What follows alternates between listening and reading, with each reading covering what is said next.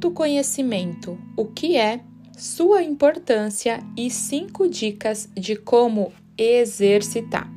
Esse é o seu, o meu, o nosso podcast Desvendando o seu autoconhecimento. Você sabia que o autoconhecimento é o segredo para o sucesso? Conhecer verdadeiramente suas qualidades, capacidades, desejos e pontos a melhorar é fundamental para que qualquer indivíduo consiga lidar com imprevistos, compreender melhor os que estão à sua volta e buscar um desenvolvimento constante em todas as áreas da sua vida. Você se autoconhece? Conhece as suas qualidades? Conhece os teus defeitos e o que você precisa melhorar? Com base nisso, é possível entender melhor os seus, os nossos, né, pontos positivos e negativos, além de fraquezas, forças e anseios. Esse processo, portanto, exige um mapeamento interno de nossas ações e uma compreensão do que precisa ser mudado para que nós nos tornemos indivíduos melhores. Mas esse processo é sim muito complexo. Fala aí, quem é que já não se pegou milhares de vezes pensando no que seria ou no que queria para a vida? É claro que para que isso aconteça é necessário um treino, um treino para te ajudar tanto na vida pessoal quanto na vida profissional e em todas as áreas da tua vida. Então, você conhece os benefícios que o autoconhecimento pode te proporcionar? Pois é, ele é um processo tão importante, tão importante para a tua vida, porque ele vai te ajudar a entender, a fazer reflexões, a permitir que você conheça as tuas habilidades, capacidades, virtudes, valores e propósito.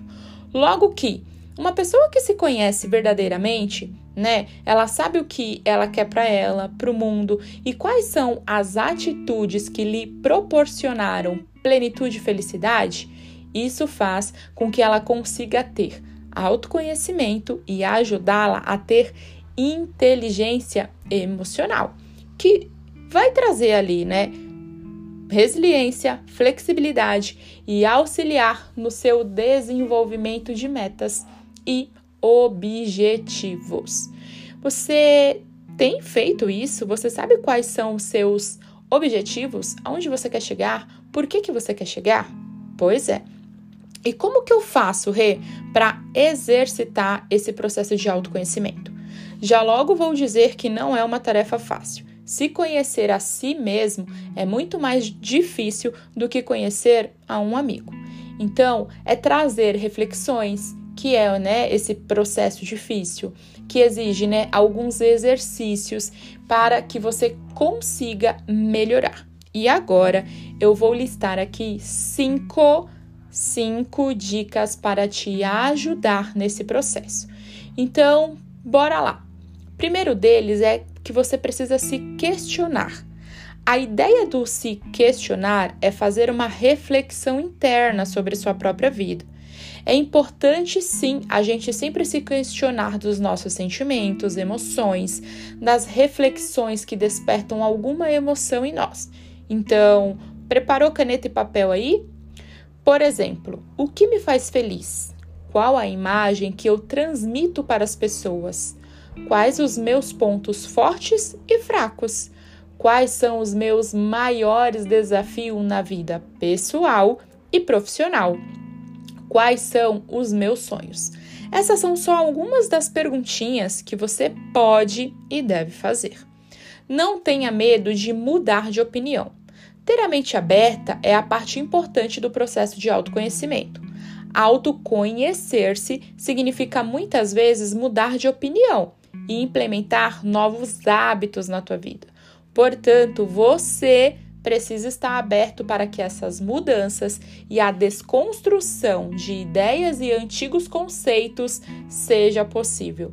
Lembre-se, o ser humano é mutável e com novos aprendizados a reflexão é natural. Então, você pode sim mudar de opinião e aprimorar as suas ideias antigas ao longo da tua vida, certo? 3. Defina teu propósito de vida. Afinal, qual é o seu propósito? Essa palavra que está cada dia mais atual, não é mesmo? Que faz a gente se motivar, mover e inspirar. Ou seja, o que você deseja para o mundo. Assim como você anotou, né, as perguntinhas de questione-se, não tenha medo de mudar de opinião. Tem algumas perguntinhas também para defina, defina seu propósito de vida. Quais são os seus valores? Quais são as suas motivações? Quem você admira e por quê?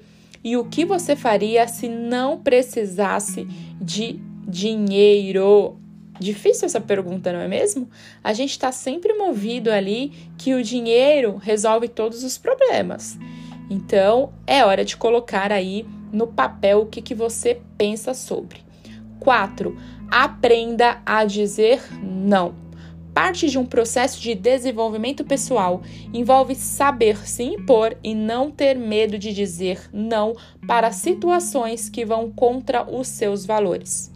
Além de se questionar e refletir sobre seu propósito e ideias, é preciso que você tenha segurança e confiança suficiente para entender quais escolhas serão benéficas e trarão melhorias para o seu bem-estar.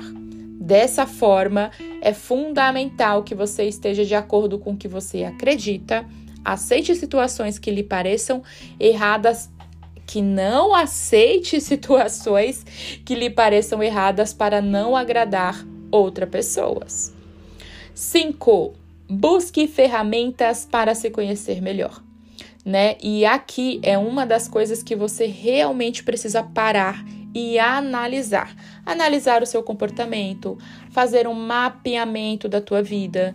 Por exemplo, de uma numa nota de 0 a 10, como está a minha vida pessoal? Como está o meu casamento, o meu namoro? Como está os meus amigos? Como eu estou de 0 a 10 em relação à minha saúde, em relação ao meu autoconhecimento, em relação aos meus estudos, em relação aos meus familiares?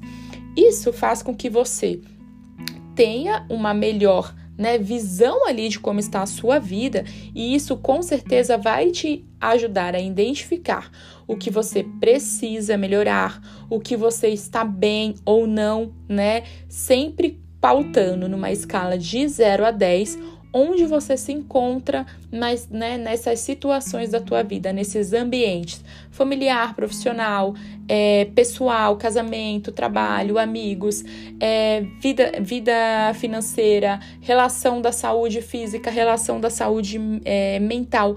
Tudo isso são ferramentas que você precisa é, saber como que está.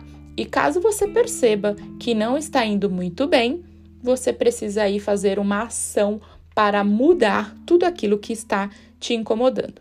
Se você se identificou com esse episódio, se você gostou, aproveita, envia para o teu vizinho, para o teu colega, para o teu amigo e vamos nos autoconhecer. Você vai perceber que quanto mais você se autoconhece, mais liberdade de vida você tem. Eu vou ficando por aqui. Me siga nas redes sociais, arroba psicóloga Re Oliveira. Um grande beijo e a gente se vê!